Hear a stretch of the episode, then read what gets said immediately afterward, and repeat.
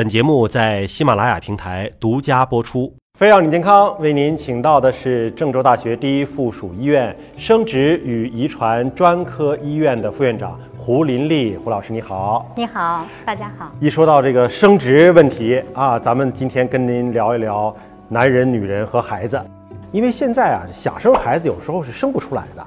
就不要以为说生孩子是一个特别简单的、顺其自然的事儿，有时候就各种因素吧。我看了一个数字啊，说是七十年代，中国男人的这个精子数量，按照试管啊，一毫升还多少比啊，有一亿个。然后说是到了零几年的时候，又测了一下，只剩下两千万个了。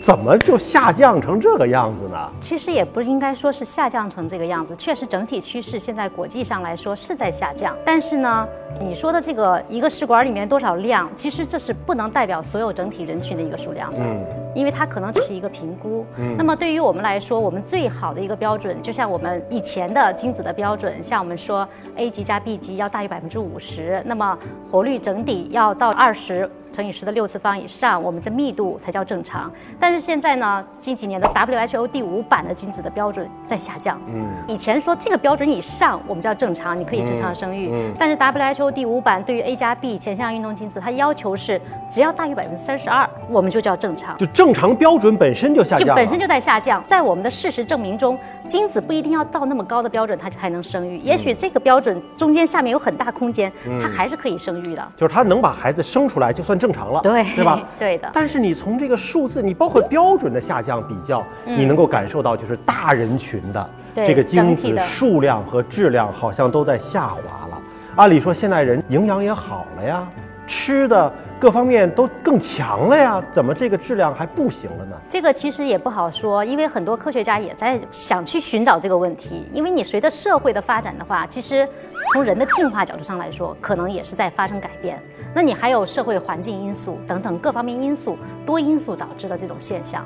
但是呢，它因为这个标准的下降呢，充分来说明的话，其实男性的生育力应该是说整体在下降，但是没有下降的那么显著。就反正还能生出来，但是。您的这个专科遇到的可能就是有一些生不出来的了。对，男性当中就有一种病叫做少精子或者是无精子症，这是什么意思呢？就是说他找不着，是吧？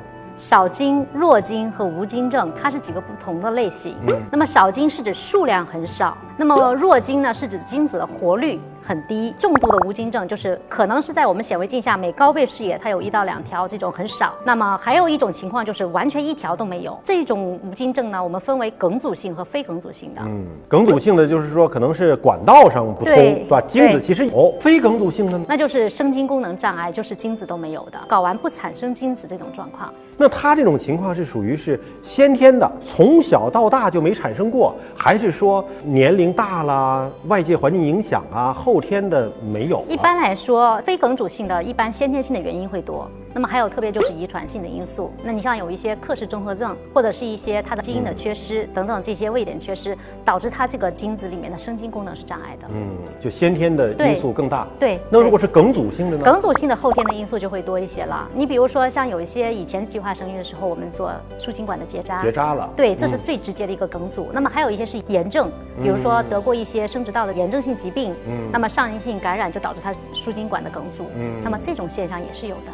有一种叫什么精索静脉曲张，那个会导致梗阻吗？精索静脉曲张不会导致梗阻。哦，它精索静脉主要是营养睾丸，在睾丸发生发育的过程中呢，它需要周围的血管给它提供养分。嗯，那么精索静脉曲张，它会导致外阴的坠胀的感觉。但是很多人是没有感觉的，是去比超下才能发现的。那么最简单，大家在生活中看到你的下肢静脉曲张，嗯，其实是一个道理。小腿的那种血管，你看到很多像蛇网一样的静脉曲张，其实这种的话呢，很多泌尿外科的大夫跟我们观点不太一样，因为泌尿外科大夫认为这是一种病理现象，就要治疗，他会做手术。但是我们的观点是说，这种治疗我们见过很多人做完了以后，他并不能改变他的生精状态。对于病人来说的话，他如果没有症状。不一定要去做的。就如果他这个生精状态正常的，同时伴随这个，你别理他了。那咱们就说说针对那种真的就是先天气质性的，因为我觉得如果是梗阻式的，可能好办。好像是有一种方式，反正男的听起来就觉得很疼，穿刺这种对于梗阻性的是不是就有效？对。对于梗阻性的话呢，我们会先通过一些无创的方式，比如说查内分泌、做 B 超，然后体检去确定它有没有生精功能。那么如果是说我们通过这些排除一些遗传性的因素以后，确定它有生精功能，我们会做穿刺。但是对于男性来说，我们穿刺是建议在我们生殖中心做穿刺，因为穿刺完了，如果能穿到精子，我们会给它冷冻保存起来的。这样子，它下回来做试管的时候，我们直接先解冻用，它就不用再进行二次穿刺了。穿刺的过程当中要打麻药吗？疼不疼啊？其实来说的话，因为它穿刺就是一根注射器的穿刺针穿进去，大部分病人还是能接受。精子的成熟是不是有像卵细胞一样有周期啊？还是要找时间呢？它是有周期的。像精子来说的话，它的生成在屈膝经管呢这些地方生成精子，那么它经过一系列的成熟，然后最后在副睾里面去保存。嗯。那么我们的精液的话呢，也是跟卵母细胞是一样的，三个月生成一个周期。嗯。但是它的这个周期是重叠的，所以你随时排出来的精子都是有的。所以要专门是在副睾当中去提取。副睾是储存精子的地方。有些人是梗阻性无精症的，我们在副睾检测以后，副睾头增大，那么我们确定他副睾有精子，我们可以做副睾穿刺。反正就都是要扎这么一。对。这种就是抽点出来就行了。对。不需要说在显微镜下或者是在 B 超的引导下，不需要的。不需要。不需要。对。那还有另外一种，可能听起来就更疼了，就是无精子症。这种可能是先天气质性的，但他这种无精子呢，像您说的，可能是显微镜下看就能看到一两个，也不是说百分之百完全没有，对，但特别少。你可能随便扎一针穿一下，你不见得能够抽得出来。那么这种情况怎么办呢？切开，在睾丸上面就切开，切开以后，我们在它的屈膝经管通过我们显微镜，嗯，然后去放大以后，看看它哪一个部位饱满，它根据部位的情况来选取一点组织，然后再去显微镜下去找精子。那么这种的话呢，叫显微切开取精。那么这种的话呢，我们现在做的病人也是比较多的，虽然也比较痛苦哈，但是对于那种就是睾丸穿刺，就是盲穿穿不到，但是我们这种方式也能够更准确的去找到精子。其实损伤来说，虽然切开损伤大，但是比你盲穿来说去找它的精子，它损伤还是相对来说好一点。盲穿可能一针不行两针，两针不行三针，那你损伤更大，对吧？对，这个得打麻药了吧？这个现在目前来说也是没有打麻药。那如果病人要求，我们也可以配麻醉师去打麻药，因为毕竟有时候时间会比较长。因为你短期的麻醉的话，我们一般是半个小时之内。嗯。但是有的显微切开你找精子，你不确定时间长短。半个小时麻药劲儿过了，可能还在找呢，还没缝合呢。这个真的是为了生孩子比较痛苦。对，这是男性的付出。切开之后影不影响下一次？基本上我们切开不会再做二次或者更多的了。就切开找到就找到，找不到就真没有了。对。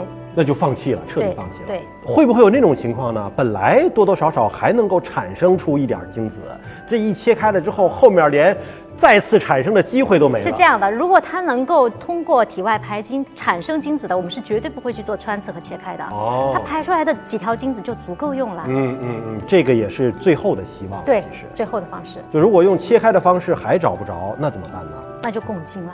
那就得找精子库的了，对，找别人的了。对，男同胞们啊，尤其是年轻的男同胞们，听到了这个节目之后啊，在适当的年龄该结婚、该生孩子，赶紧办这个事儿，别等到说没有了，得挨那一刀的时候，你才想起来生孩子，那就晚了。这是奉劝所有年轻的朋友们。今天节目到这里就全部结束了，感谢您的关注。那么下期节目时间我们再会。